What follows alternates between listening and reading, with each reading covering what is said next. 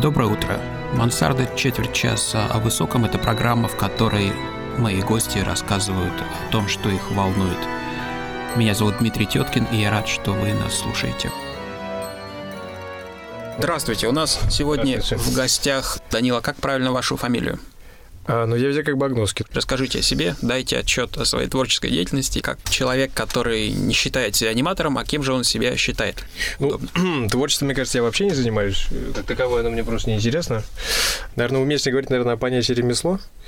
Последние года два, наверное, я все-таки скорее предприниматель. А, а вы предпринимаете в сферах, связанных с анимацией? Ну, не с анимацией, нет. Году в 2014 был довольно крупный тендер на создание интерактивного музея э, государственного. Естественно, крупные все госзаказы ты напрямую взять не можешь. Они просто так или иначе облеплены различными структурами, да, которые mm-hmm. с этого получают откаты. Вот. И, собственно, наверное, получается так, что последние два года я в основном интерактивной медиа занимаюсь. Что это такое? О, интерактивные медиа, значит, отрасль, которая в нашей стране э, стала развиваться относительно недавно, она сейчас наиболее коммерчески рентабельна просто. И там довольно свободный рынок. Это пространство, да, в которых есть различные панели, тачскринки, дисплеи. Если, условно, классическое потребление контента — это монитор и зритель, то здесь ты приходишь в некое пространство и можешь с этим контентом взаимодействовать. Это могут быть проекции, это может быть... Э, Виртуальная реальность. Виртуальная реальность как одно из. То есть, по факту, конечно, там есть элемент анимации, но здесь скорее вопрос, я бы сказал, в форме потребления. Если мы говорим про анимацию как про кино, это кинотеатр и телевизор. Ты потребляешь, как бы, ты не взаимодействуешь. Что здесь ты взаимодействуешь с какими-то конкретными инсталляциями. Но это ведь не исключает высокого качества художественного. Нет, оно даже выше там. Тут, видишь, немножко другая история, потому что в чем э, принципиальное отличие, которое мне, например, нравится. Все медийные продукты, особенно сейчас, то есть они краткосрочные, да, сейчас вышел блокбастер, через две недели про него забыли, да. В случае с интерактивной медиа ситуация немножко иная, потому что музей, который мы делали полтора года, это исторический музей. Мы, собственно, занимались контентом, и порядка 100 роликов мы сделали просто исторических, которые там mm-hmm. охватывают период mm-hmm. от э, крещения Руси до наших дней. Планировалось там VR, не знаю, сделали или нет. Они хотели сделать интерактивную инсталляцию, в которой ты можешь посмотреть, как вообще вот это монетное производство выглядело, да. У вас, вас не мучает или тебя, коль скоро мы знакомы, что чистому искусству нет места в твоей жизни? Вообще нисколько. То есть анимационное кино как таковое, вообще кино тебя не интересует? Или... Не, почему? Кино меня интересует, анимационное кино, наверное, Кино в каком смысле интересует? Как кого? Как, как создателя. Как, как создателя. Как, как человека, у которого в дипломе написано режиссер анимационного кино. Вот вы сняли великий анимационный фильм уже? Нет. И это вас не тревожит? Абсолютно. Ну, ну, как бы, нет, почему? У меня есть несколько клипов, которые... Вот 19-20 лет я как-то самоутвердился на этом. И, собственно, все. Не то, что у меня амбиции там исчезли, я просто понял, что, ну, если как бы заниматься этим так, как хочется, так, как интересно, то это вообще нереально. То есть, либо у тебя должен быть какой-то инвестор или спонсор, как бы, э, да, то есть, ну, это, это становится действительно абсолютно творчеством, абсолютным искусством и очень дорогостоящим. Если говорить про такое искусство, да, наверное, оно меня интересует.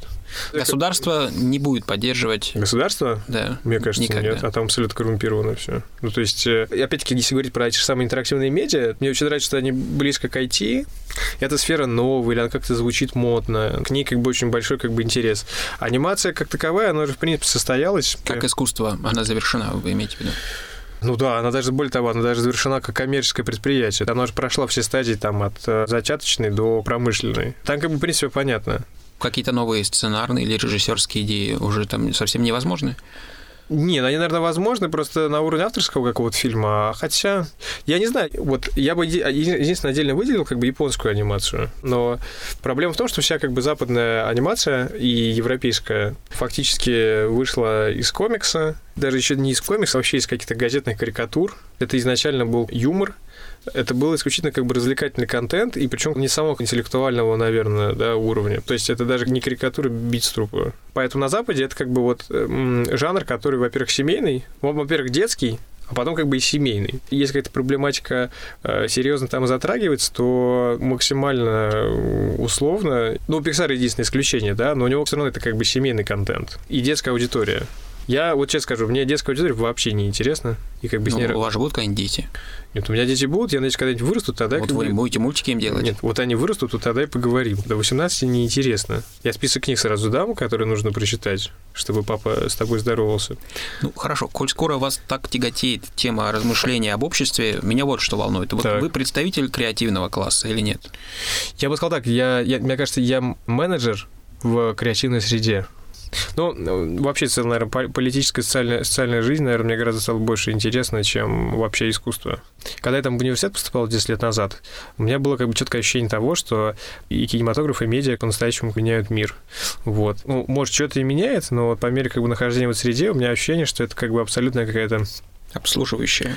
во-первых, она обслуживающая, во-вторых, она это какой-то между собойчик, на который, в принципе, особо никто внимания не обращает, да, и то есть никакого отношения к реальности, мне кажется, они там снимают какие-то свои фильмы между собой, там их смотрят, обсуждают, а как дороги были хреновые, они так и остаются, и никакой ни административной, ни политической, ну только, может, экономической власти у них реально нет. Никакая авторская анимация дороги не починит. Несмотря на то, что вы Что? серьезный бизнесмен, какое творчество до сих пор вы тайно практикуете? Вы там сочиняете стишки, рисуете для себя, для души, в стол. Нет, для души я на самом деле занимаюсь спортом скорее. Поскольку в, в этом году, слава богу, были деньги, и я просто старался попробовать максимально всего вообще, что возможно. Что попробовали? Продолжаем говорить о креативном классе и его представителе, который пробует спорт. Да, значит, э, ну, это вейкборд, во-первых. Что? Вейкборд. Чем это отличается от скейтборда? Выглядит следующим образом. Значит, там какой-то натянутый трос, э, тебя тянет лебедка. Вот, но это круто. Если ты э, чешешь на, по озеру за катером, то это, конечно, классное ощущение. И на удивление, кстати, это довольно сложно, как э, оказалось. Вот, второе впечатление, это, это, конечно, аквабайк. Вот это реально потрясающе. Искренне жалко, что в прокате не дают аквабайки, которые разгоняют 90 км в час. Только 60. И вам не хватает адреналина на 60? Нет, в первый раз я чуть не обосрался. Это довольно стрёмно. Но второй раз уже как бы нет. Но третий раз прям уже вообще нет. Такой свободы по перемещению на земле никогда не испытывал. Вот. У нас вообще ве- весь прокат сосредоточен, в принципе, вот вокруг э, Васильевского острова, Крестовского, да, и там еще в районе Приморска есть. В принципе, ты можешь выйти в акваторию Финского залива, проплыть под ЗСД, но это, конечно, просто потрясающе. То есть, э, в абсолютно открытом пространстве э, ты прям чувствуешь каждое колебание, ветер, вот, Особенно, особенно, конечно, классно, если какая-то поднимается волна, допустим, которая образовал проплывающий мимо тебя метеор, и ты прям в эту волну врезаешься на полном ходу, а если еще их несколько, Но на Багамы вы пока не ездите. ну, пока нет еще. А все, тендер кончится, привет. Так, что-то еще успели попробовать пока? Горные лыжи. Горные, Горные лыжи. лыжи. Там опа- опаснее падать все-таки на горных лыжах, я слышал. Я думаю, что, я, я думаю, что очень опасно, да. Видел. Откуда такое стремление к экстремальности? Вот творчество для вас не является таким наркотиком, а вот лыжи... Нет, почему? Творчество, творчество являлось бы для того, чтобы те же самые эмоции получить от творчества, а, нужно приложить гораздо больше усилий. Ну, для того, чтобы получить сои- соизмеримую отдачу, нужно гораздо больше времени, гораздо больше усилий. Горный лыж, пожалуйста, приехал, откатал и уехал, все. Полторы тысячи потратил. Ощущение моментальное. Правда, как бы они очень скоротечные.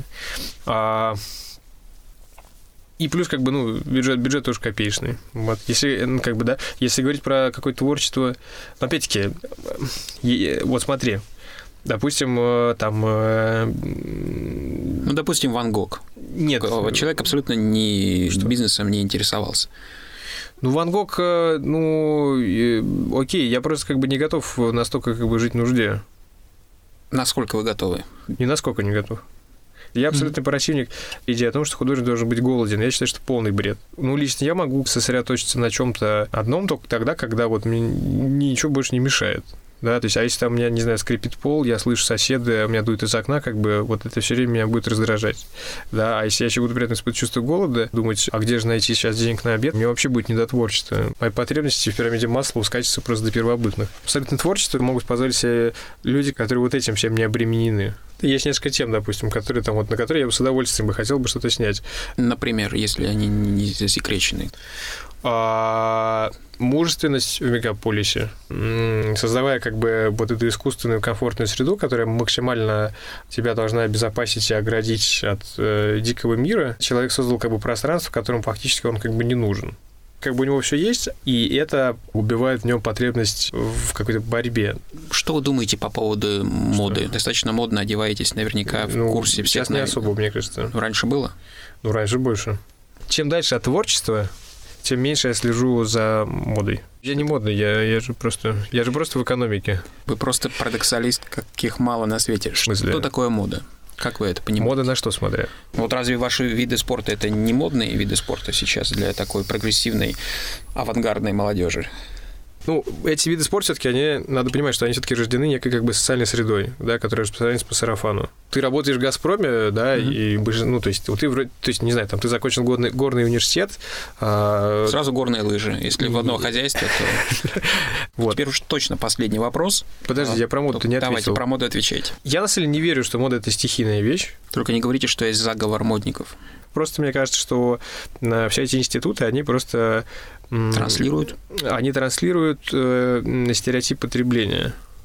Те же самые политики, звезды эстрады и все эти люди, то есть, условно говоря, вот есть какие-то корпорации, да, которые контролируют просто колоссальное количество сфер. Как только возникает стагнация в чем угодно, там, не знаю, вот они там сделали там миллион пар брюк каких-то, да, все их накупили, все, стагнация, уже больше люди не хотят, рынок перенасыщен заводы стоят, люди без работы, экономика не крутится. Маркетологи начинают разрабатывать какой-то новый стиль. Через там музыкантов, каких-то медийных людей, они этот стиль вводят в массы. У этих людей тоже есть аудитория. Эта аудитория начинает за ними подражать. И вот мне кажется, так вот это вот все и работает. Поэтому, ну, в основе моды, мне кажется, что все равно как бы это стремление какого-то вот экономического бесконечного цикла, наверное. Я бы так бы это характеризовал. Что бы вы посоветовали посмотреть или почитать нашему неопределенно далекому собеседнику. Просто вас слушаешь, бы умный, образованный человек, еще и на лыжах. Что, что, какие книжки вам кажутся, какие фильмы вам кажутся модные или не очень сейчас важны? для того, чтобы человек мог понимать, что происходит. А, модные. Ну, во-первых, кстати, по поводу фильмов, э, тоже, на самом деле, такая очень э, тенденция в последнее время наблюдается. Я, в принципе, вообще стал смотреть сериалы. Стали смотреть? Да, я смотрю. Это не вопрос моды. Я пишу, все смотрят сериалы. А потому что они просто качественнее. Раньше сериалы у меня ассоциировались с чем-то дешевым и... и... Плохим. Сейчас дорогим и хорошим. Так и есть. Потому что самая «Игра престолов», она, в принципе, уровень как бы серии, ее драматургии и вообще mm-hmm. качество, это, в принципе, полнометражный фильм, там, шестилетней, семилетней давности, да. Большой кинематограф, судя по тенденции, который я смотрю, это просто вот он кинотеатральный, он уходит просто в блокбастеры. То есть это в чистом виде зрелище, масштабное и высокобюджетное. А если ну, мы говорим про какую-то психологию и про сюжеты, и про действительно драматургию, то все-таки это сериалы. Хорошо. Сериал есть, книжку. Книжка сложнее, потому что я в основном даже не книги читаю, а читаю я, наверное, больше всего... Ты, наверное, тоже знаешь, вот э, очень хорошо сделали портал Арзамас. Ну, грубо говоря, э, это онлайн-университет. Угу. И там э, у них огромное количество лекций на разные темы. Хорошо, с этим мы покончили музыка. Гуманитарные. С музыкой? Да. В основном, мне кажется, это...